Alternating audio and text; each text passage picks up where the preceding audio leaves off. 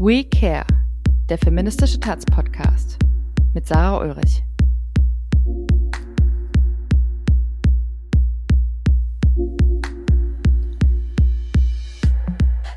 Mit feministischer Perspektive auf populäre Themen blicken. We care about. We care about Liebe. We care about Barrierefreiheit. We care about Wut. We care about Antirassismus. We care about mentale Gesundheit. We care about Wohnen. We care about Sex. We care about Alter. We care about Körper. We care about Feminismus. Heute We care about Liebe mit Shada Kurt. Willkommen bei der zweiten Staffel von We Care, dem feministischen Taz-Podcast. Mein Name ist Sarah Ulrich. Ich bin freie Journalistin und arbeite unter anderem als Reporterin und Moderatorin und ich bin in verschiedenen feministischen Zusammenhängen aktiv. Und für die Taz produziere ich diesen feministischen Podcast. Ja, die zweite Staffel, das bedeutet, es gab auch schon eine erste Staffel. Ähm, da haben wir vor allem über Perspektiven auf emotionale Arbeit und Care gesprochen. Also, wir haben darüber gesprochen, was heißt eigentlich emotionale Arbeit. Wir haben über die Notwendigkeit feministischer Solidarität und Intersektionalität gesprochen, über queere Fürsorge und was wir von queeren Fürsorgepraxen lernen können, über Visionen einer fürsorglichen Gesellschaft oder darüber, wie wir kollektiv verletzlich sein können. Nachdem die erste Staffel also vor allem diese Perspektiven auf emotionale Arbeit und Care aufgemacht hat, soll es in der zweiten Staffel jetzt thematisch zugespitzter werden. Das heißt, jede Folge nimmt ein Thema in den Blick, was wir im Kontext von feministischen Perspektiven auf emotionale Arbeit und Care wichtig finden. Wir sprechen in den kommenden zehn Monaten über Liebe, über Barrierefreiheit, über Wut, über Antirassismus, über mentale Gesundheit, Wohnen, Sex, Alter, Körper und viel mehr. Diese Themen müssen nicht un immer unmittelbar auf den ersten Blick feministische Bezüge haben, aber es geht vielmehr darum, feministische Perspektiven auf populäre Themen zu bieten und diese feministisch zu diskutieren. Dafür habe ich viele, viele spannende Gästinnen eingeladen und ich freue mich sehr auf die kommenden zehn Monate mit euch. Wie immer findet ihr den Podcast monatlich auf taz.de und bei den Podcast-Streaming-Diensten iTunes, Spotify und Deezer. Ja, für die erste Folge zum Thema Liebe habe ich Shada Kurt eingeladen. Shada ist freie Journalistin und Moderatorin und hat im Frühjahr 2021 ihr erstes Buch rausgebracht, nämlich das Buch Radikale Zärtlichkeit, warum Liebe politisch ist. Und über dieses Buch und noch viele andere Fragen wollen wir heute sprechen. Erstmal willkommen, Shader. Hallo, Sarah. Danke für die Einladung. Ja, schön, dass du da bist. Ähm, wir haben ja schon so ein bisschen so vorbesprochen. Wir fangen erstmal ein bisschen groß an. Also mich interessiert erstmal, was verstehst du eigentlich unter Liebe und warum schreibst du ein Buch darüber und warum ein feministisches Buch? Mm, vielleicht fange ich mal mit der zweiten Frage an, warum ich das Buch geschrieben habe. Dann kann ich vielleicht darauf aufbauend erzählen, zu welchen Erkenntnissen ich so ein bisschen gelangt bin. Ähm, warum ein Buch über Liebe aus feministischer Perspektive und ich würde auch noch sagen, auch aus antirassistischer, antikapitalistischer Perspektive, weil Liebe erst einmal als ein sehr universelles Gefühl daherkommt und Teil sämtlicher kultureller Erzählungen ist, von Werbung, also auch da, wo sozusagen Gefühle ökonomisiert werden, vermarktbar gemacht werden. Es ist irgendwo allgegenwärtig. Und es ist eben auch ein sehr, sehr zentrales Element eben in kulturellen Erzählungen, dass es eben das schicksalhafte Moment ist, dass sich entlang von Liebeserfahrungen mh, hm, eine Geschichte schreiben lässt im Grunde oder auch wie die Soziologin Eva Ilus sagt ähm, oder auch beschreibt in ihren Büchern, sie hat ja sehr viel auch empir empirische Arbeit gemacht zum Thema Liebe und Liebeserfahrung oder wie Menschen Liebe beschreiben, dass die Erfahrung oder sich selbst zu erfahren in Liebesbeziehungen derart konstitutiv ist für das moderne Individuum, dass darüber so viel erzählt wird und so viel Identität gestiftet wird, dass es eigentlich ja mehr als angebracht ist mittlerweile darüber zu sprechen, was passiert eigentlich in dieser Sphäre. Und sie sagt ja, wir brauchen gerade, weil es so konstitutiv ist, für das Selbstverständnis, für den Selbstwert auch des modernen Menschen, dass wir in diesem Bereich eine Ethik brauchen. Und aus feministischer Perspektive ist das Thema natürlich sehr spannend, wenn man auch auf eine feministische Tradition schaut, die ähm, spätestens in den 70er Jahren, ich glaube, durch sehr programmatische Sätze nochmal sehr deutlich geworden ist, also wo es darum ging, das Private ist politisch, wo es um Denkansätze von marxistischen Feministinnen wie Silvia Federici zum Beispiel ging, die auch Liebe in dem Sinne dekonstruieren wollten, diese Vorstellung von Liebe als etwas Naturgegebenes, als etwas Universelles, was einfach Menschen zustößt, sondern als eine ja kulturelle, soziale Produktion und vor allem auch ausschlaggebend, zum Beispiel in, als Bestandteil von kapitalistischer Arbeitsteilung oder auch ähm, ja als eine Norm, die auch herrschende Normen, herrschende Machtverhältnisse, Hierarchien auch irgendwo stabilisiert und sie einer vermeintlichen Natur eben zuschreibt. Vielleicht können wir, das ist jetzt erstmal sehr, sehr grob, aber vielleicht können wir das ja gleich nochmal ein bisschen weiter ausführen. Und das hat mich eben sehr, sehr interessiert, weil ich mich seit Jahren als äh, Journalistin auch eben mit den Themen Feminismus, linker Feminismus, Antirassismus, Kolonialität beschäftige und es immer sehr, sehr spannend finde, diese Themen da anzuschauen und vielleicht auch da dingfest zu machen, wo man sie vielleicht gar nicht erwarten würde. Weil es gab zum Beispiel, also ich würde schon sagen, es gab eine sehr starke Politisierung in den letzten Jahren, auch im Mainstream, auch durch feministische Themen oder durch Bewegungen wie MeToo. Aber ich habe dann so Tendenzen beobachtet, wo das in so einem naja, vielleicht so neuen Biedermeier so ausgeschlagen ist. Also wo dann vielleicht so gesagt wurde, ja, da draußen, die Welt ist richtig scheiße, da gibt es Sexismus, da gibt es Rassismus, Ausbeutung, aber Hauptsache bei uns zu Hause ist alles harmonisch und alles schön. Also dass dieses, ne, diese Gegenüberstellung, diese äh, Dichotomie von Öffentlichkeit versus Privatheit, was ja auch eine sehr, sehr patriarchale, eine sehr patriarchale Vorstellung ist, auch nochmal sehr verstärkt wurde in den letzten Jahren. Und ich nochmal sagen wollte, hey, wenn wir über strukturellen Sexismus sprechen, strukturellen Rassismus, dann müssen wir darüber sprechen, wie strukturierend das ist und dass es derart strukturierend ist, dass selbst unsere intimsten Sphären, unsere Beziehungen, Freundschaften, eben auch sowas wie Liebe nicht davon ausgenommen ist, sondern einfach ein Teil davon ist. Ähm, ja, vielleicht mal so mit dem einfach. Und natürlich hat es auch biografische Gründe, dass mich das interessiert, weil ich steuere gerade so auf die 30 zu und da sind dann generell Fragen nach Fürsorge und wie möchte ich eigentlich mein Leben organisieren, mit welchen Menschen, mit wie vielen Menschen, wo ist der Raum für vielfältige Zärtlichkeit, wo ist der Raum ja, für, für umeinander zu sorgen und füreinander da zu sein, dass mich das auch aus biografischen Gründen natürlich jetzt gerade umso dringender interessiert.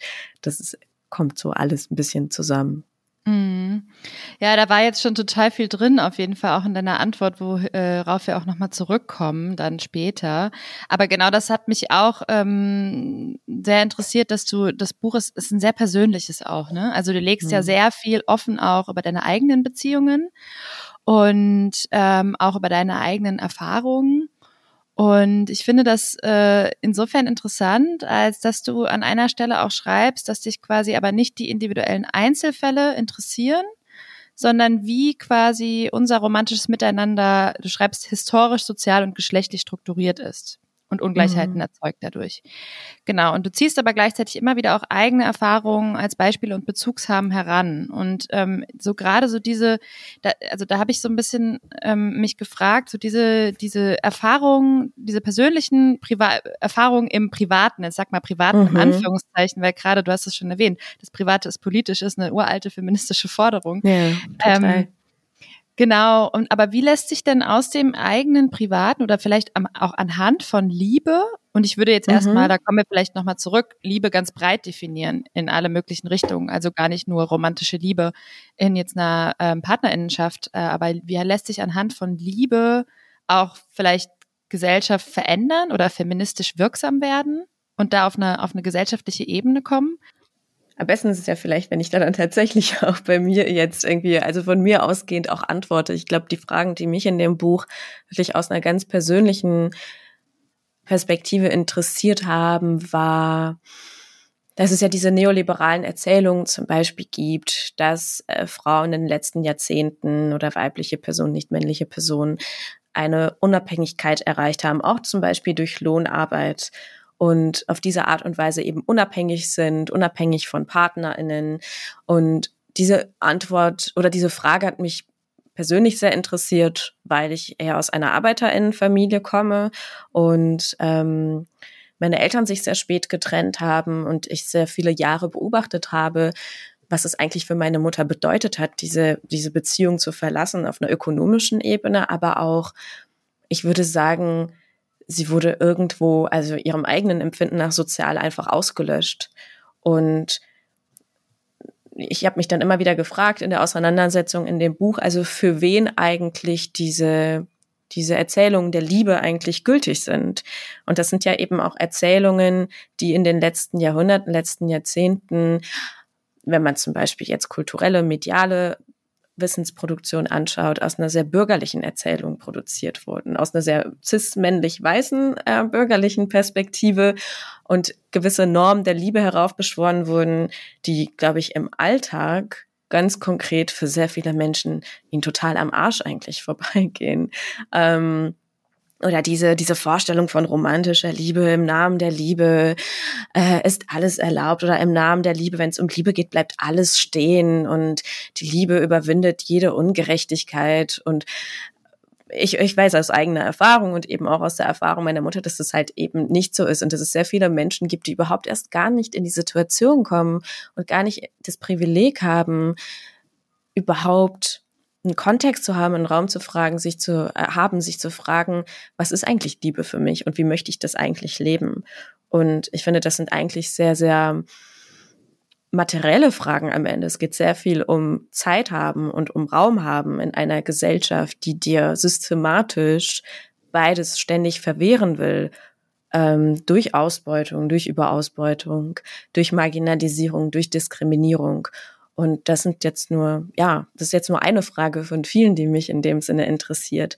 Und worum es mir dann auch in dem Buch ging, oder wo sozusagen eine andere Vorstellung von Liebe, vielleicht auch ein eigenes Miteinander am Ende hervorbringen kann, ist für mich vielleicht der erste Schritt eben, und deswegen arbeite ich mich auch in diesem Buch sehr stark an diesem Begriff und dem Konzept und diesem historisch gewachsenen Konzept der romantischen Liebe ab, das Miteinander oder eben diese, diese Kategorien, die das soziale Miteinander derart äh, irgendwo terminieren oder beschränken oder in ja vorgefertigte Muster und Erzählungen packen und auf diese Art und Weise eben auch Gewalt und Abhängigkeiten und Hierarchien verschleiern, das zu entschleiern und dann zu schauen, okay, wie können wir einander begegnen, und zwar auf die Art und Weise, dass wir uns vielleicht gar nicht mehr die Frage stellen müssen, ist Liebe politisch, wie ich das in dem Untertitel meines Buchs tue, sondern davon ausgehen, natürlich ist Liebe politisch. Und wenn mir ein Mensch begegnet, ist jede Begegnung ist politisch, weil mir ein Mensch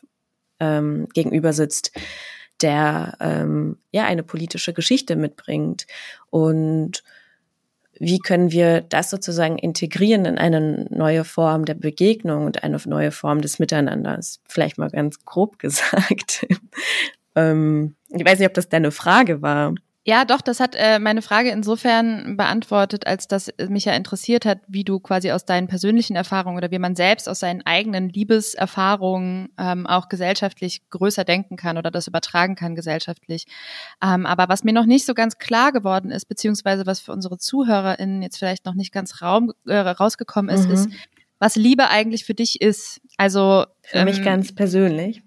Ja, genau, für dich und auf, auf, genau, also für dich persönlich und dann auch im Sinne von, worauf baust du da dein Buch auf? Weil, also im Titel ist es erstmal nur dieses reine Wort Liebe ähm, und auch später gibt es immer mal wieder dieses Wort Liebe. Aber es bedeutet ja total viel und du differenzierst in diesem Buch ja auch mhm. immer wieder.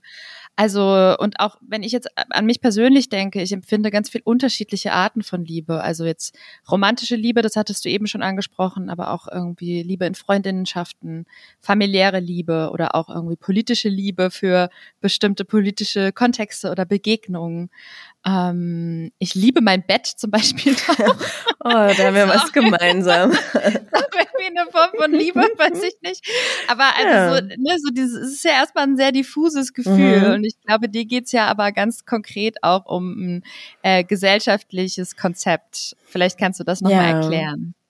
Ja, vielleicht noch kurz dazu. Also ich meine, du hast es ja gerade schon erwähnt, dass eigentlich diese Form der starken Zuneigung, wie es, glaube ich, der Duden ganz diplomatisch nennt, also oder beschreibt bei dem Begriff der Liebe, ähm, sehr, sehr vielfältig ist, aber gleichzeitig wir, ich beobachte immer wieder, dass es in unserer, in unserer Kultur eine ziemlich krasse Armut an Worten und Begrifflichkeiten und mh, mm, ja generell also eine große Armut gibt, diese Vielfalt letztendlich von Gefühlen irgendwie zu beschreiben, dass es da eine sehr starke Reduzierung gibt und eine sehr starke Normierung und dass wenn zum Beispiel von Liebe gesprochen wird im Fernsehen oder in der Werbung, eigentlich damit immer die romantische Liebe gemeint ist, die auch gleichzeitig eine sehr starke politische Privilegierung zum Beispiel erfährt. Also es gibt sowas wie Ehegattensplitting, aber es gibt kein Freundinnen-Splitting oder kein WG-Splitting, um nur mal ein ganz banales Beispiel zu nennen.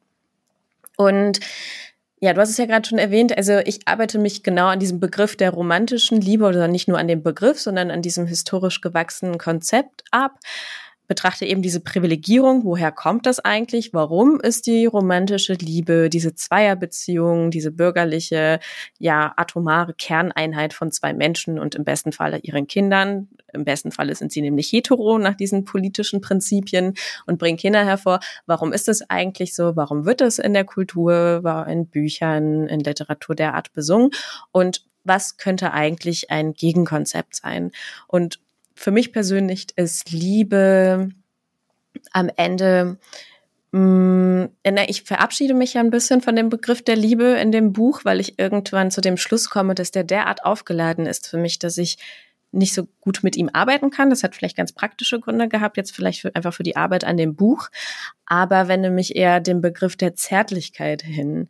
Und Zärtlichkeit würde ich so beschreiben, dass es ja eine gewisse Form des produktiven, bejahenden, konsensuellen Miteinander Handelns ist. Also der Aspekt des Handelns ist für mich da sehr, sehr wichtig. Und zwar nicht, ich bin einfach ein liebendes Subjekt, sondern ich handle auch in diesem Sinne. Ich handle eben bejahend, produktiv als eine ja tagtägliche Praxis des Miteinanderhandelns, die dann auch unfassbar vielfältig sein kann. Also das ist in dem Sinne ganz pragmatisch gesagt anwendbar in Freundinnenschaften, das ist anwendbar in romantischen Liebschaften oder in sexuellen Begegnungen. Es ist halt für mich eher eine gewisse Form der Ethik, also wo es um ein darum geht zu sagen, wie ich eben auch schon in Bezug auf Eva Illus erwähnte, dass diese, diese Sphäre, die immer als eine Natur des Menschen erzählt wurde, es ist die Natur des Menschen auf eine bestimmte Art und Weise zu lieben. Es ist, es, es ist die Natur der Mutter auf eine bestimmte Art und Weise zu lieben. Es ist die Natur einer Frau auf eine bestimmte Art und Weise zu lieben, zu sagen, das ist Bullshit,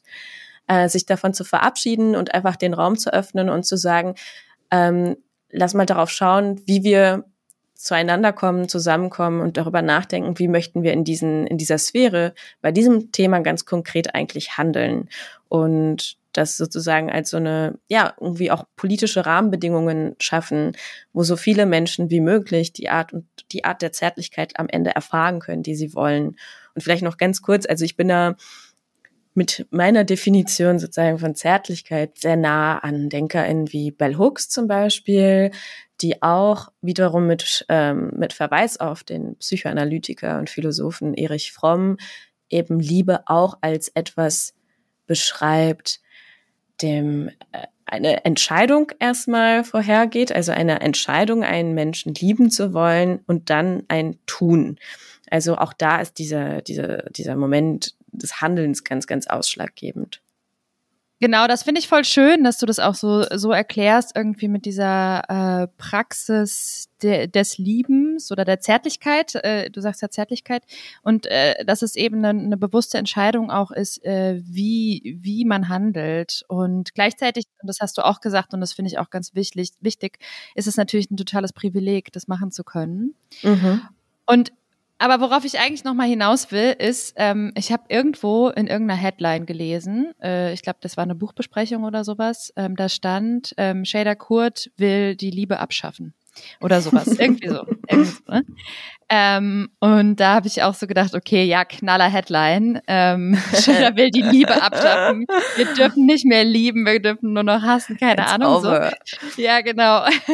Und das ist natürlich ganz, ganz catchy. Darum geht's ich ja. Ich auch ganz oft gefragt, denn aus den Interviews, sorry, dass ich dich gerade unterbreche, aber dann so, ja, darf man dann auch keine romantischen Liebesfilme mehr schauen? Und ich denk so, Leute, was ist denn mit euch? Woher kommt diese Panik? Niemand will euch ja. Live, Love, uh, Love, ach, keine Ahnung, ich weiß nicht mehr, wie dieser Film heißt mit Julia Roberts, aber also, hey. Eat, Pray, Love. Ah, Eat, Pray, Love, ja, Live, das andere ist so ein ja, Instagram-Spruch, glaube ich, habe ja. ich gewechselt. Ja. Ja, aber voll gut, genau, dass du genau das ansprichst, weil genau das habe ich mir nämlich auch gedacht, diese Rom-Coms, ja, Romantic Comedies. Ähm, ich, ich liebe das ja manchmal, mich dem so hinzugeben, ja, und so, so ein wirklich Mist zu gucken, wo ähm, in der Regel äh, weiße, äh, normschöne, dünne Menschen äh, sich total dramatisch verlieben und alles ist total voller Herzschmerz und alles ist irgendwie, es gibt auf jeden Fall irgendein Riesendrama. Hast du ein Beispiel? Ähm, Bridget Jones zum Beispiel. Ah, okay. Boah, ja, ich das habe ich gar nicht gesehen. Aber oder, ich kann mir schon vorstellen, worum es geht. Ja. ja, oder wie heißen die denn noch alle? Also eigentlich alle, alle Filme mit Jennifer Aniston, fast alle. ähm, 50 erste Dates ist nicht auch mit Jennifer Aniston? 50 erste nee, Dates, weiß ich nicht, aber ist bestimmt auch sowas. Oder hm. er steht hm. einfach nicht auf dich oder sowas. Das Buch genau. habe ich sogar gelesen damals, als Teenie. Oh. Wow. Ja, genau, als Teenie. Das wollte ich nämlich sagen. Also, wenn ich mich solchen Filmen hingebe, dann denke ich manchmal, dann, dann versuche ich damit herzustellen in diesen Teenie-Gefühlen von absoluten Drama, mich wiederzufinden. Und so dieses, mm. oh mein Gott, und es ist alles so schlimm und es fühlt sich so furchtbar an, aber am Ende ist alles total schön. Und ich weiß nicht, ob sich, ob sich bei dir Liebe so mit 15, 16, 17 auch so ähnlich angefühlt hat, aber wenn ich mich rückerinnere, dann war Liebe bei mir in dem Alter auf jeden Fall viel, viel dramatischer, viel schmerzhafter auch. Also es war was extrem schmerzhaftes, das war was, äh, wo ich mich drin extrem abgewertet habe auch und wo ich irgendwie viele, ja, ähm, auch so, so Vorstellungen hatte von wie was laufen muss, also so wie so, mm. wie so ein mhm. Skript, was einem ja so vorgegeben wurde, auch kulturell. Und ähm, ne, wenn sich das irgendwie nicht eingelöst hat, dann konnte das auch nicht Liebe sein. So. Und in meinem, in meiner, in meiner feministischen Werdung, sage ich jetzt mal, also in meinem feministischen Emanzipationsprozess, habe ich dann eben auch irgendwann so gelernt, ah, Moment mal, ich glaube, es gibt noch was anderes als das, was irgendwie in diesen ganzen Filmen und Büchern ähm, so äh, vorgelobt wird. Und äh, da gibt's irgendwie Ne? Das, ist, das ist eine sehr patriarchale, sehr westliche Vorstellung auch ähm, von Liebe. Und äh, habe jetzt zum Beispiel sind meine Beziehungen, die auf Liebe gründen, ganz anders und viel unaufgeregter auch und irgendwie viel mehr eben auf das, was du auch beschreibst als Aushandeln oder als, als irgendwie Schaffensprozess oder mhm. als ähm, Tun, als Praxis und so weiter. Irgendwie, du schreibst auch von Konsens sehr wichtig eben. Das ist, ne, das ist auch eine Konsens und eben nicht so diese, diese, diese Verletzung und irgendwie dieses äh, sich wehtun und so weiter, was meinen in diesen Romantic Comedies ja ständig der Fall ist und was auch irgendwie als Teenager so voll das Gefühl war und so. Und ähm, ich finde das halt total krass, dass, also ich weiß nicht, inwieweit das wirklich mit einem feministischen Werdungsprozess zu tun hat oder inwieweit das auch Erwachsenwerden ist, also dass man auch irgendwie pragmatischer wird. Also Liebe wird irgendwie pragmatischer, habe ich das Gefühl. Und dadurch aber eben auch irgendwie so, ja, naja, du schreibst heilsam und fair und das finde ich irgendwie so ganz schön. Ja, weil auch letztendlich, ich glaube, dass sehr viele kulturelle Erzählungen, ich nenne das in dem Buch toxische Romantik, also die Vorstellung, dass im Namen der romantischen Liebe Heteroliebe meistens alles erlaubt sein muss. Also dass da auch immer eine Form von Schmerz dazugehört und das würde ich auch gar nicht abstreiten. Mir geht es ja nicht darum, eine einen Zustand völliger Harmonie da herbeizubeschwören, an den ich überhaupt nicht glaube. Mir geht es ja auch in dem Buch dezidiert darum, auch einen Zustand des Unbehagens und auch des Chaos irgendwie auch ähm, heraufzubeschwören und zu sagen, lasst uns dem äh, oder ich möchte das irgendwie annehmen und ein solidarisches Angebot zu machen, äh, sich auch damit auseinanderzusetzen und eben nicht im Namen der Harmonie, einer vermeintlichen Harmonie oder Homogenität ähm, weiterhin diese ja, diese, diese romantische Liebe in dem Sinne zu reproduzieren, dass im Namen dieser Harmonie eben Gewalt und Herrschaft einfach verschleiert wird und nicht gesehen wird. Und ja, und zu diesen Erzählungen gehört eben auch so, ja, im Namen der romantischen Liebe ist es halt voll okay, wenn es dann irgendwie wehtut und bla. Wie ich schon sagte, auf einer gewissen Art und Weise stimmt es, aber wenn man das ganz konsequent weiterdenkt, es ist zum Beispiel gar nicht verwunderlich, dass wir auch in einer derart patriarchalen, menschenfeindlichen Gesellschaft leben, wo so zum Beispiel so etwas wie, wie ein Femizid als Eifersuchtsdrama oder Liebesdrama betitelt wird. Weil der Kerngedanke ist ja irgendwie, dass Liebe etwas ist, was einem einfach zustößt und eine gewisse Form von Naturgewalt ähm, und Menschen dieser Gewalt irgendwie ausgeliefert sind und letztendlich auch ein bisschen von ihrem Handeln oder von der Verantwortung für ihr Handeln irgendwie freigesprochen werden. Und ich finde, das spielt halt irgendwo alles zusammen und deswegen ist es mir sehr, sehr wichtig, das irgendwo auch da offen zu legen, weil es geht ja nicht nur so ein bisschen um ein paar Tränen da und paar Schnulzen da schon, was auch alles, was ich auch mache, ähm, wahrscheinlich jeden Tag, äh, sondern da, wo es sozusagen eine derartige politische Wirkkraft entfaltet, dass die Welt ähm, oder dass unsere Gesellschaft ähm, derart ja ungerecht bleibt, wie sie am Ende ist. Mhm. Ja, und das ja eben auch quasi die patriarchale Liebe, wie wir sie irgendwie in dieser Gesellschaft kennenlernen und wie wir sozialisiert werden, wie sie auszusehen hat, extrem gewaltvoll ist. Und wenn ich das richtig verstehe, geht es ja auch darum, quasi ein Konzept von Zärtlichkeit ähm, als Gegenbeispiel eben zur patriarchalen romantischen Liebe oder patriarchal geprägten romantischen Liebe zu schaffen, was eben nicht mehr gewaltvoll ist. Also ähm, du hast es eben schon angesprochen, ne? Femizide, die, die du hast, schreibst auch, die größte Lebensgefahr für Frauen geht immer noch vom Partner aus in Heterobeziehungen. Ja. Mhm. Und was ich aber auch ganz interessant finde, ähm, weil es irgendwie so ein, ein na, auf den ersten Blick ähm, in dem Buch nochmal so einen Bruch aufmacht. In dem Kapitel fängst du an mit Hanau, ja, und ähm, mit dem rassistischen Attentat und du sprichst dann von Rassismus, von Mikroangriffen, Mikrobeleidigungen, Mikroentwertung und du leitest über und sagst, diese Diskriminierung macht krank. Und dann kommst du quasi, man, man denkt erstmal so, ja, ja, voll, total wichtig, aber was hat das jetzt mit Liebe zu tun? Mhm. Und dann leitest du über, naja, das emotionale Fundament quasi wird dadurch auch total erschüttert und mhm. das macht krank. Und das finde ich auch noch auch ganz wichtig, eben zu sagen, okay, wenn wir, wenn wir Liebe anders denken und Zärtlichkeit anders denken, dann geht es eben auch darum, nicht mehr solche gewaltvollen Beziehungen zu führen. Vielleicht magst du da nochmal ähm, mhm. ähm, auch den ZuhörerInnen irgendwie erzählen, was darüber, was du da auch, also weil da kommst du nämlich auch wieder zu deiner eigenen Beziehung und welche Erfahrungen du da gemacht hast und wie du quasi diese Gedanken miteinander verbindest. Vielleicht magst du das nochmal erklären. Mhm.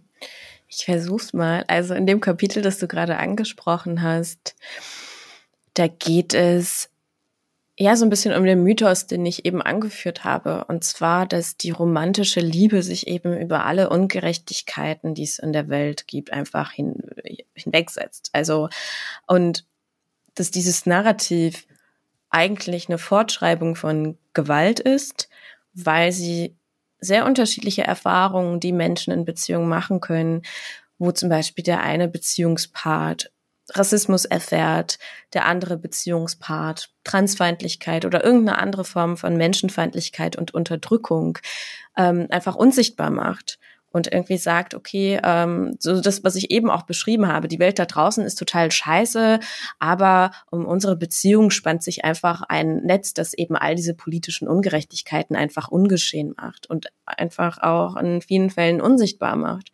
Und das konkrete Beispiel ist in dem Falle, dass ich zum Beispiel den Anschlag in Hanau oder die Tage darauf sehr, sehr anders erlebt habe als mein weißer Partner, der vielleicht eben nicht von Rassismus betroffen ist oder der nicht in derselben Art und Weise sich mit rechtsextremen Anschlägen auseinandersetzt und Tag für Tag irgendwie damit ähm, sich beschäftigen muss, weil vielleicht diese, dieser Mensch nicht seit der Kindheit das Gefühl hat, dass er selbst oder Menschen, die ihm nahestehen, Menschen, die ihm ähnlich se äh, sehen, eine Form von Zielscheibe sind und sich das eben nicht in das tagtägliche emotionale Empfinden, Selbstempfinden, aber auch Empfinden von, von der Welt da draußen, die einfach natürlich nochmal ganz anders bedrohlich wirkt auf einen Menschen, der irgendwie Hanau aus einer Perspektive erlebt als rassifizierter Mensch, als ein Mensch, der das nicht tut und der, wie sehr, sehr viele andere Menschen in diesem Land, ähm, am 20. Februar an Weiberfastnacht einfach Karneval feiern kann, als wäre nichts gewesen. Und ich wollte halt nochmal an diesem ja konkreten Beispiel deutlich machen, dass es nichts bringt, über Unterschiede hinwegzusehen, um eine vermeintliche eben Harmonie und Homogenität herzustellen in einer Beziehung, die es einfach nicht geben kann. Und dass es aber auch nicht bedeuten muss, sich nur über diese Unterschiede zu erzählen oder sich nur über diese Fremdheitsgefühle zu erzählen, die sich auch in solchen Momenten einfach einlisten können, wo ich dann vielleicht das Gefühl habe, mein Partner wird niemals verstehen, was es bedeutet, ich zu sein, weil dieser Mensch niemals Rassismus erfahren wird. Das es aber nicht bedeuten muss, dass man ähm, keinen Weg gemeinsam schreiten kann, sondern sich im Grunde ein Versprechen gibt, das im Kern ein politisches ist, ähm, ja, füreinander da, da zu sein und solidarisch zu sein, auch wenn man gewisse Erfahrungen einfach nicht machen kann, die das Gegenüber macht. Ne? Oder und im, in dem Sinne auch ähm, in manchen Situationen, wo es dann wichtig ist, diese Unterschiede einfach anzuerkennen und vielleicht in anderen Momenten eher nach Gemeinsamkeiten zu schauen. Das ist so ein bisschen die Idee dabei. Und ja, vielleicht erstmal so viel. Ähm, aber ich fand das auch sehr interessant, nochmal vielleicht zum Thema Gewalt irgendwie.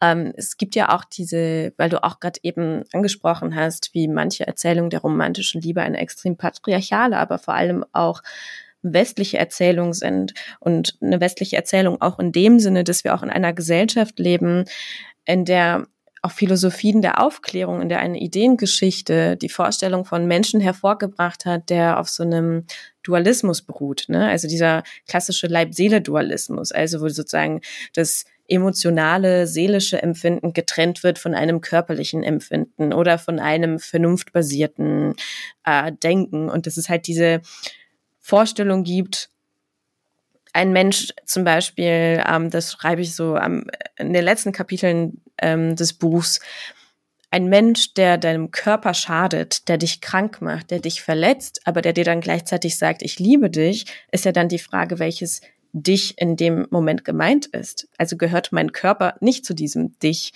sondern was ist das für eine merkwürdige metaphysische Entität, die da in dem Moment geliebt wird, aber gleichzeitig auf einer ganz materiellen körperlichen Ebene einfach Gewalt stattfindet. Und dass ähm, ich mich gegen diese ja, Erzählungen einfach wehren möchte und auch gegen diese ja, Dichotomie und Gegenüberstellung von, ah ja, irgendwie irgendwas passiert im Seelenleben, emotionalen Leben, das ist irgendwie unabhängig von eben der Erfahrung als Körper ganz konkret in dieser Gesellschaft zu sein und eben krank zu werden durch äh, Rassismuserfahrungen, durch Sexismuserfahrungen, ähm, durch sehr, sehr viele andere Erfahrungen von Unterdrückung und Abwertung. Ich finde, ganz, ganz schwierig wird's ja dann auch, vor allem wenn es um so emotionale Gewalt geht, weil ähm, wir glücklicherweise inzwischen eine Sprache über physische Gewalt haben und es wird mhm. mehr, ähm, auch wenn immer noch sehr viel sicherlich ähm, versteckt stattfindet und es sicherlich eine sehr hohe Dunkelzahl, ähm, Dunkelziffer gibt. Aber emotionale Gewalt in Liebesbeziehungen und ich äh, benutze diesen Begriff wirklich als also als sehr breites, weil also ich finde jede Art von ähm, Beziehung, die irgendwie nicht rein pragmatisch oder rein professionell ist, hat ist eine Liebesbeziehung so ne also mhm. auch eine Freundinnenschaft kann eine Liebesbeziehung sein. Ähm, ich, und, und also gerade so emotionale Gewalt, die darin stattfindet, ähm, ist so schwer, finde ich, zu erkennen und auch zu benennen und dann eben auch zu verändern oder beziehungsweise dort auch einen Bruch herzustellen. Und mhm. ähm, das, also, äh, das ist, glaube ich, ich glaube, Meinst du, weil es keine Sprache zum Beispiel dafür gibt? Genau, genau. Ja, also für viele Erfahrungen, die ja gerade vor allem Frauen und Queers machen, die Diskriminierungserfahrungen im äh, persönlichen, sage ich jetzt mal in Anführungszeichen, im privaten sind, gibt es keine Sprache. Und ähm, ich ähm, sehe, dass viele Menschen auch enorm darunter leiden, zum Beispiel in irgendeiner Art von Beziehung mit Cis-Männern zu stecken und ähm, dafür aber erst oder da, da erst nach einer gewissen Zeit sich irgendwie raus emanzipieren können, nachdem sie schon ein gewisses Leid und eine gewisse emotionale Gewalt erlebt haben.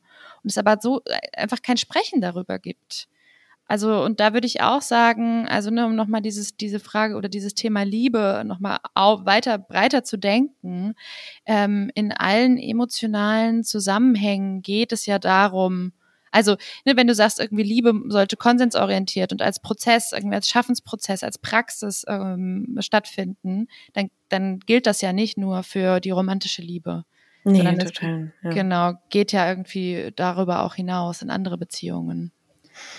Ja, und es ist vielleicht auch in dem Sinne wichtig, mh, hm, weil ich auch manchmal gefragt werde, okay, denkst du, dass wenn wir jetzt andere Beziehungen führen und äh, gerechtere Beziehungen führen oder faire Beziehungen führen, wie du das eben auch zitiert hast, dass sich dadurch automatisch gesellschaftlich politische Verhältnisse einfach ändern?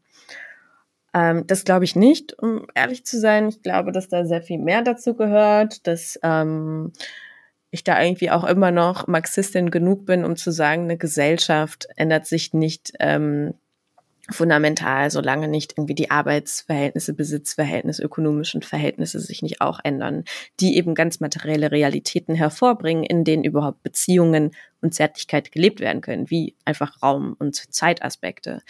Aber ich denke, es kann ein Raum sein, ganz praktisch Solidarität zu üben und das zum Beispiel auch auf einer höheren Ebene auf politische Bewegungen anzuwenden.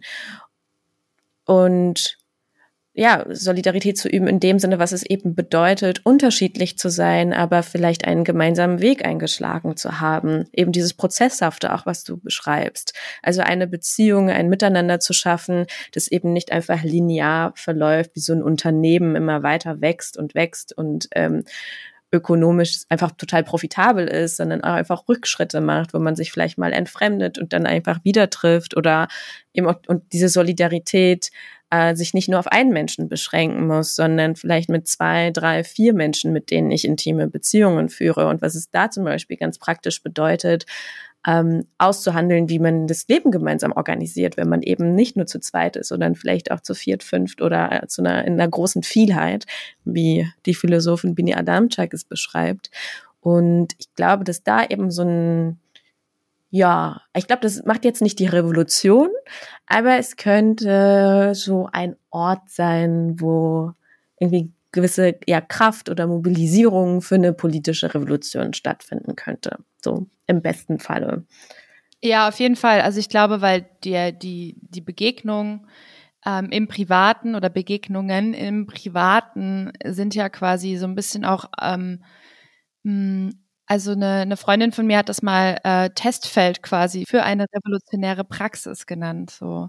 Ja, voll. Und ich, ja, und da, also da, da muss ich auch daran denken, ähm, also du sprichst auch in dem Buch das Thema Monogamie an und ähm, ich finde häufig, also mir geht es so, dass mich diese Diskurse über jetzt Poly oder monogam oder wie auch immer häufig nerven, weil ich häufig, ich mache häufig die Erfahrung, dass ich denke, also Leute, ich sehe, ich beobachte, ihr könnt nicht mal eine Beziehung irgendwie cool führen. Warum wollt ihr dann drei führen und denkt, dass das besser wäre? Ja, voll. Ja. Und äh, irgendwie so ein bisschen so dieses nicht monogam sein als Lösung dafür, wenn man irgendwie in in einer äh, intimen Beziehung mm. nicht funktioniert oder so. Und das finde ich total falsch, weil äh, ich glaube, ja, bin ich bei dir. Hm. Ja, ich glaube, es geht ja total irgendwie darum, bei der Frage, monogam oder nicht, geht's ja auch, das ist ja auch eine, eine ganz starke Definitionsfrage. Also ich meine, ich habe Beziehungen, äh, die sind irgendwie auf einer romantischen Ebene. Ich habe Beziehungen, die sind auf einer sexuellen Ebene. Ich habe Bezie hab Beziehungen, die sind auf einer ganz anderen emotionalen Ebene. Beziehungen, die sind auf einer Lebensteilungsebene. Also so äh, und das sind das sind also sind unterschiedliche Beziehungen und unterschiedliche Menschen geben mir ja unterschiedliche Dinge und auch so diese Erwartung, dass eine Person äh, jetzt irgendwie so glorious ist, dass sie irgendwie alle meine Bedürfnisse erfüllen kann und irgendwie mm. der perfekte Mensch ist das ist ja auch die, so eine Vorstellung, die in so einem, in so einer patriarchalen Vorstellung von Liebe total angelegt ist.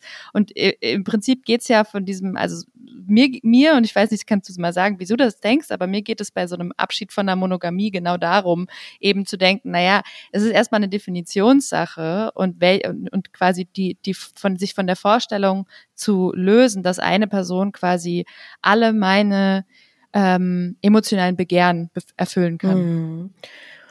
Ja, oder ich würde sogar noch ein bisschen weiter fassen. Also, wovon monogame Zweierbeziehungen ja auch ganz stark leben, ist ja auch, dass so etwas wie Solidarität, was ich eben angesprochen habe, auf diese Zweiereinheit irgendwie heruntergebrochen wird. Und es ist sehr, sehr vielen Menschen, die dann zum Beispiel aus monogamen Zweierbeziehungen, die irgendwann eben verlassen, mm, und das ist äh, besonders schlimm dann zum Beispiel für weibliche Personen oder für queer Personen, für Frauen.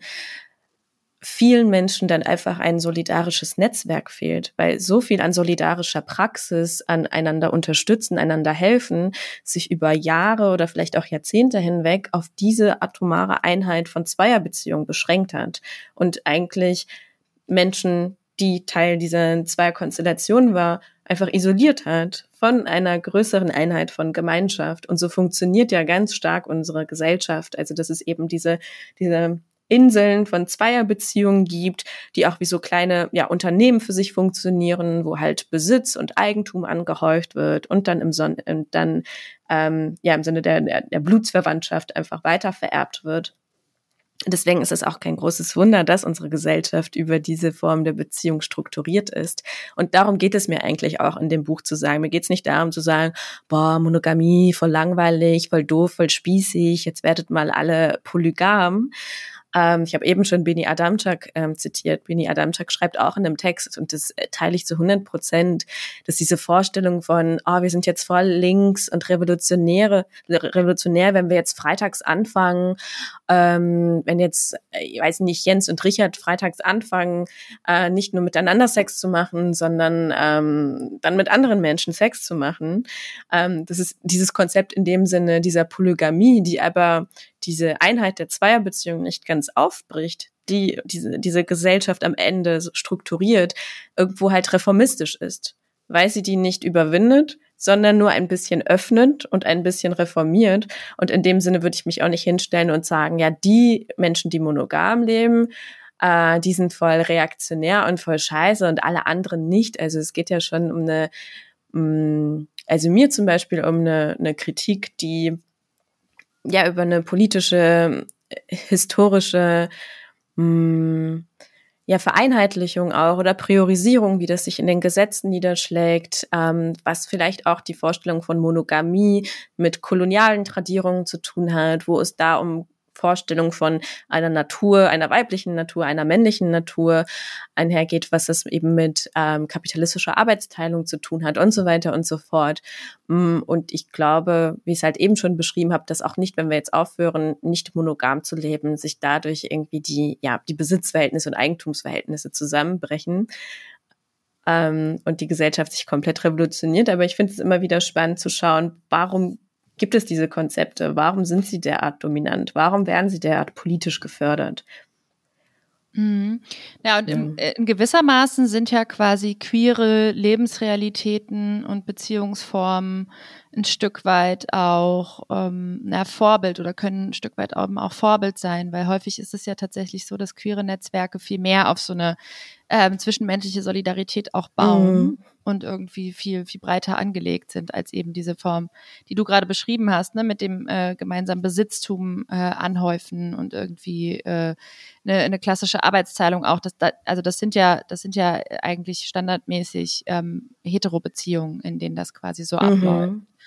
Und ich finde das auch, äh, insofern bringt uns das auch wieder auf eine gesellschaftliche Ebene, weil das ja auch dann, wenn wir dann über, über Alter nachdenken, ne? also äh, gerade die Menschen, die eben in solchen Lebensrealitäten ähm, alt geworden sind, plötzlich ja dann auch total vereinsamen. Ja? Und ja, wenn dann irgendwie ein, ein Teil dieser Beziehung stirbt zum Beispiel oder krank wird. Obwohl es da auch sehr widersprüchliche Studien gibt. Vielleicht ganz kurz dazu. Es gab ja eine ja. Studie aus Italien, äh, die ähm, die eigentlich besagt hat, dass, äh, dass in Hetero-Beziehungen, also wenn der männliche Part stirbt, dass die Frauen dann später im Alter erst richtig aufblühen weil sie diese ganze ja. Fürsorgearbeit und diese ganze Care-Arbeit, die sie jahrzehntelang gemacht haben und die sie total auseinandergenommen hat, plötzlich nicht mehr machen müssen und plötzlich vielleicht Freundschaften knüpfen können. Im besten ah. Falle natürlich, ne? Aber es kann natürlich auch nach hinten losgehen und es kann auch sein, dass diese Personen da plötzlich sind und äh, scheiße,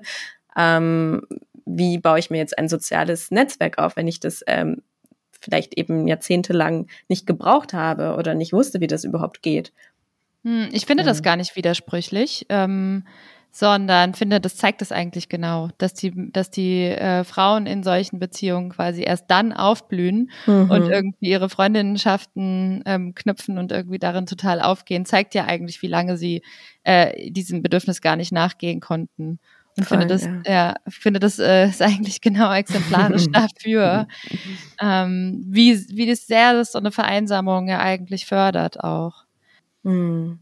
Ja, und in dem Sinne, ähm, es ist ja auch, also ich habe ja eben auch diese ja, kulturelle Wissensproduktion angesprochen, die auch immer wieder betont, dass eben diese monogame bürgerliche Zweierbeziehung in dem Sinne alternativlos ist, also das lebensverändernde Moment ist und das ähm, ja entweder Happy End oder völlige Katastrophe.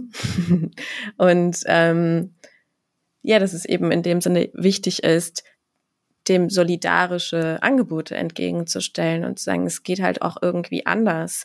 Äh, und es gibt unfassbar viele Beispiele aus der Geschichte und Gegenwart, wo das anders gelaufen ist, wo sich Menschen zusammengetan haben, wo zum Beispiel Fürsorge füreinander kollektiv geregelt wird oder äh, Kindererziehen kollektiv geregelt wird. Das ist gar nicht in dieser Einheit von Zweierbeziehungen zum Beispiel passieren muss. Obwohl ich auch sagen würde, dass es nicht unbedingt bedeuten muss, okay, ähm, habe ich ja eben schon angesprochen, ähm, es ist jetzt total verpönt, in dieser Form von Beziehungen zu leben. Mir geht es eigentlich ja um eine politische Vision, wo eben politische Rahmenbedingungen auf die Art und Weise existieren, dass Menschen, wie ich eben schon sagte, ganz unterschiedliche Formen von Zärtlichkeiten und Beziehungen leben können und wo dann diese bürgerliche monogame Zweierbeziehung eben ein Part einer großen Vielheit ist und nicht die eben Instanz, die derart politisch, institutionell, kulturell ähm, gefördert, privilegiert wird. Ja, das finde ich total wichtig, irgendwie das auch zu sagen. Es geht eben darum, eine Vielheit an Möglichkeiten zuzulassen. Ähm, ich würde gerne noch auf, auf zwei Sachen würde ich gerne noch eingehen. Und zwar, ähm, das eine ist, dass ich total interessant finde. Also du hast es eben selbst dich äh, selbst so betitelt, dass du auch Marxistin bist. Ähm, dein Interview beginnt auch mit einem fiktiven Interview mit Karl Marx, was immer wieder gerne äh, rausgegriffen wird auch. Ähm. Und gleichzeitig geht es in deinem Buch sehr viel um Erfahrungen. Es geht um Erfahrungen auch vor allem von Menschen mit Diskriminierungserfahrungen. So. Und dieser, diese Überlegung von einer materialistischen, marxistischen Perspektive auf der einen Seite und der Erfahrung auf der anderen Seite wird selten ja so zusammengedacht, beziehungsweise es gibt natürlich, es gibt Leute, die das inzwischen auch zusammendenken, aber äh, so, äh, ich sag mal, äh, in der feministischen Theorie äh, war in den vergangenen Jahrzehnten das meistens eher so ein bisschen getrennt. Ja? Ich, äh, mhm. äh, gehe jetzt gar nicht tiefer rein, weil das, glaube ich, vielleicht auch ein bisschen dann zu weit geht für unsere ähm, HörerInnen. Aber inwieweit ergibt sich quasi aus dieser, aus dieser Perspektivenverknüpfung einerseits eine sehr materialistische Gesellschaftskritik, andererseits mit persönlichen Erfahrungen ähm, zu verbinden? Inwieweit ergibt sich daraus was Neues für dich? Hm, gute Frage. Also ich war ja in den letzten Monaten, würde ich sagen, auch immer wieder Teil von diesen Debatten, wo es darum ging, okay, die neue Linke und Identitätspolitik, hat die sich jetzt zu sehr von materialistischen Analysen abgewendet? Und was bedeutet das eigentlich für die Linke? Und bla, wo ich auch immer dachte, so, es geht doch alles gleichzeitig. Also wo ist eigentlich das Problem? Äh, warum wird das immer so dargestellt, als ginge nur das eine, als könnten wir nur über Feminismus sprechen oder nur über Klassenkampf? Also es geht doch alles zusammen und ich glaube, dass sehr viele eben Realitäten und ganz persönliche Erfahrungen in diesem Land genau das zeigen. Also für mich als Mensch aus einer Arbeiterinnenfamilie, die schon sehr früh auch irgendwie linkspolitisch sozialisiert wurde, die eigentlich seit dem 15. Lebensjahr in migrantischen Organisationen Klassenkampf macht, so, ähm, was auch immer das bedeuten soll, ähm, oder gemacht hat, ähm, und gleichzeitig auch immer auf einer ganz, ganz persönlichen Ebene erfahren hat, was es aber gleichzeitig bedeutet, als weibliche Person, als queere Person, ähm, Teil dieser Strukturen zu sein und innerhalb dieser Strukturen auch nochmal so etwas wie zum Beispiel Slutshaming zu erfahren oder Gewalt durch einen Partner zu erfahren, der dann in diesen Organisationen, die sich irgendwie Revolution auf die Fahne schreiben, äh, geschützt wird und ähm, für den es weiterhin Raum darin gibt. Also ich glaube, es gibt eine ganz konkrete Realität, eine ganz konkrete Wirklichkeit, wo diese zwei Ebenen von materialistischer Analyse und vielleicht einer identitätspolitischer Analyse zusammenlaufen, weil sie für sehr, sehr viele Menschen aufgrund ihrer, ihrer Biografien und Erfahrungen überhaupt nicht voneinander zu trennen sind. Und das ist vielleicht nochmal für mich eben eher zentral gewesen in diesem Buch, dass ich sage, die materi äh, materiellen Bedingungen, ähm, so der Unterbau oder wie man das auch immer nennen möchte, also bringt ganz materielle ähm, Lebensbedingungen hervor, wie Raum und Zeit, in denen überhaupt so etwas wie Zärtlichkeit stattfinden kann. Und dann ist sie aber nochmal für sehr viele Menschen sehr, sehr unterschiedlich und sehr, sehr individuell, je nachdem, aus welcher Perspektive, ähm, nenne ich aus welcher Perspektive, aus welcher Geschichte sie kommen. Ähm, und ich glaube, dass ähm, ich weiß nicht, ob mir das jetzt in dem Buch so gut gelungen ist. Das ist ja auch letztendlich ein Grundlagenbuch. Ähm, aber das war mir auf jeden Fall wichtig, das beides zusammenzudenken. Und dann auch, weil diese, diese Erzählung von, ah ja, Marxismus versus Feminismus, ich denke dann auch immer so, ey, Alter, also mit welchen Definition tritt ja überhaupt in diese Debatte, weil auch der Marxismusbegriff eben durch so ähm, DenkerInnen wie Silvia Federici ähm, ganz anders anwendbar gemacht wurde, auch aus einer feministischen Perspektive zum Beispiel. Also worüber reden wir gerade eigentlich? Das ist so ein bisschen, hm. ich weiß nicht, wie du dazu stehst. Ja. Ich stehe genau so dazu. Also ich habe meine Masterarbeit darüber geschrieben, über das äh, empowernde Potenzial weiblicher Körper. Und da ging es eben genau darum, dass bestimmte Erfahrungen von cis, queeren und trans Frauen ähm, sich extrem stark in einem Körper materialisieren können, in ihrem eigenen Körper. Mhm. Und wie quasi auch Erfahrungen mit der eigenen Sexualität extrem empowernd sein können für den, für den Körper und sich darin materialisieren. Und im Endeffekt ist das genau das Gleiche äh, zu einem anderen Thema, genau diese Sachen zusammenzudenken, weil ich auch so dachte, hä, why not? Also, also, ja, genauso wie du eigentlich. Es ist doch, es ist doch irgendwie total offensichtlich, dass beides auch ähm, nebeneinander stehen kann. Oder auch muss. Also ich meine, wenn, wenn wir über zum Beispiel Gewalt in Beziehungen sprechen oder über Unterdrückung in, über patriarchale Unterdrückung in hetero Beziehungen, ist ja die Frage, wie überhaupt dann Frauen, die in diesen Verhältnissen leben, Teil von Klassenkämpfen sein können, wenn sie sozusagen ja. auf einer ganz, ganz ähm, ja, Mikroebene schon eine derartige Unterdrückung erfahren, dass sie vielleicht gar keine Chance haben, sich irgendwie zu organisieren oder Teil von irgendwelchen Kämpfen zu sein. Deswegen frage ich mich dann immer, also geht es euch letztendlich um einen Klassenkampf, der alle betrifft, oder geht es euch doch nicht darum? Äh, also, hm. ja, total. Das ist merkwürdig. Ich habe noch eine Frage zum Schluss, die ist, es ist vielleicht auch äh, nochmal eine schwere Frage. Also oh. ist, es ist auch eine persönliche Frage, würde ich sagen. Ähm, weil bei all dem, was du äh, beschreibst und was du als Alternativen für Liebe aufmachst und als oder als Alternativkonzepte, wie man Liebe denken kann, wie man Liebe ähm, umdefinieren kann, auch als radikale Zärtlichkeit, ähm, bei all diesen schönen und empowernden und progressiven Ideen ähm, geht es auch darum, und das ist nämlich was, was ich, was ich auch, wo ich wirklich drin hängen geblieben bin, weil ich das auch erlebe, ähm, dass du sagst, heilsame und faire Beziehungen, also dass du an diesen Punkt gekommen bist, ja, dass du das, dass du das führen konntest, aber gleichzeitig auch eine totale Angst bekommen hast. Und mhm. du beschreibst sogar, dass äh, irgendwann begann ich jeden Tag zu fürchten, dass mein Partner sterben würde. Das ist ein Zitat von dir. Und ich also ich kenne diese Angst und deswegen bin ich da so dran hängen geblieben, weil ich so dachte, ja, also in dem Moment, wo man denkt, okay, wow, das fühlt sich wirklich gut an und nicht irgendwie leidvoll oder gewaltvoll oder wie auch immer, ähm, geht damit auch eine enorme Angst einher. Und diese Angst, ähm, ich glaube, dass ich glaube, dass diese Angst viele Leute auch quasi ähm, behindert darin oder da, davor hindert, ähm, überhaupt tatsächlich in diese Art von Beziehung zu gehen. Ähm, oder dieses, diese Konfrontation oder beziehungsweise die Angst vor dieser Konfrontation mit dieser Angst ähm, bei vielen Leuten tatsächlich eine Barriere bildet, um überhaupt so Beziehungen auch zu denken.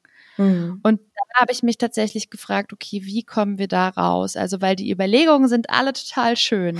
aber wenn dann auch an diesem Punkt sind, das reflektiert zu haben, dann ist es einfach wirklich irgendwie richtig, richtig, macht es richtig, richtig dolle Angst. Ich könnte jetzt gar nicht sagen, ich habe eine Lösung für die Angst, weil ich immer noch ein Mensch bin, der tagtäglich sehr viel Angst verspürt und auch sehr viel damit ähm, zu kämpfen hat.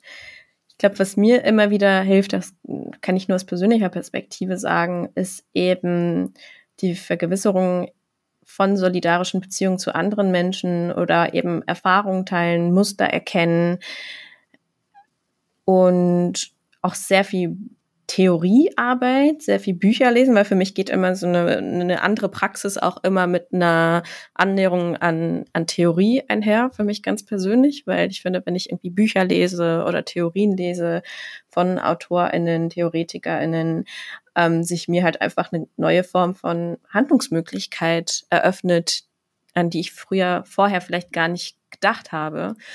Mm. Und am Ende wird es wahrscheinlich immer ein, ein lebenslanger Aushandlungsprozess bleiben, weil worum es mir ja geht, ist, mh, dieses Chaos irgendwo anzunehmen und zu sagen, ich brauche dieses Chaos vielleicht, damit daraus etwas Neues erwächst. Also sich von diesen tradierten Vorstellungen, von diesen gewaltvollen ähm, ja, System, Systematiken zu verabschieden. Und dann ist es total nachvollziehbar, erstmal Angst zu haben vor dem, was dann dahinter ist, weil dann ist da plötzlich irgendwie jetzt nicht unbedingt Tabula rasa, aber ja, ein Raum, der ganz neu gefüllt werden muss und hm, ja, ich wünschte, ich hätte einfach eine, eine einfache Antwort darauf, aber für mich ist es auch nach wie vor einfach ein Aushandlungsprozess und sich immer wieder dran erinnern und das irgendwie als roten Faden so ins Leben zu integrieren und mich ähm, ja dem anzunehmen. Ich weiß nicht, hast du da einen Tipp? Eigentlich kann ich nur wiederholen, was du gesagt hast. Das muss ich, glaube ich, nicht machen. Aber gerade so dieses ähm, ja in die Aushandlung gehen, darüber sprechen, äh, ja. Dinge sagbar machen, äh, sich verletzlich machen. Ich glaube, sich verletzlich machen ist für mich eine, eine große feministische Erkenntnis auch gewesen, auch durch die Corona-Krise, ähm, zu sagen, ich darf verletzlich sein, ich darf unsicher sein, ich darf irgendwie äh, mich angreifbar machen, wenn ich weiß, dass in meinen solidarischen Beziehungen Menschen mich nicht angreifen werden. Mhm. Mich darauf verlassen kann, quasi, dass Verletzlichkeit okay ist und nicht Verletzlichkeit ein Kampffeld aufmacht. Das ist schön, ja. Ja, und da so in die Richtung meine Beziehungen halt dann auch zu bauen und auszuwählen, ja. Ja. Ja, vielen hm. Dank. Ja, danke, danke, für deine dir. Zeit und deine klugen Worte. Man merkt auf jeden Fall, dass du Philosophie studiert hast. Oh, ähm, ich hoffe, das äh, Ja, nicht auf eine negative Art und Weise. Nein, gar nicht. Ich kenne das auch nämlich, äh, wo man Leuten anmerkt, dass sie Philosophie studiert haben und man einfach denkt so, boah, halt einfach die Klappe, das ist gerade so anstrengend. Nein, gar nicht so, sondern einfach im Sinne von, dass du sehr klug bist und ähm, das total Spaß oh, danke hat. Danke sehr, das kann ich nur so zurückgeben. Dankeschön. Das war der feministische Taz-Podcast We Care. Ich bin Sarah Ulrich und ich bedanke mich herzlich bei euch fürs Zuhören und wie immer findet ihr diese und die vergangenen und die nächsten Folgen entweder auf taz.de oder bei den Streamingdiensten Spotify, iTunes und Deezer. Und unterstützt uns doch auch über unser solidarisches Bezahlmodell Taz zahl ich. Das findet ihr auch auf der Website. Wenn ihr Fragen, Anmerkungen, Wünsche oder Kritik habt, dann schreibt mir gerne eine E-Mail an sarah.ulrich.taz.de. Ich freue mich von euch zu hören. Ja, und ansonsten bis zum nächsten Mal und bleibt solidarisch.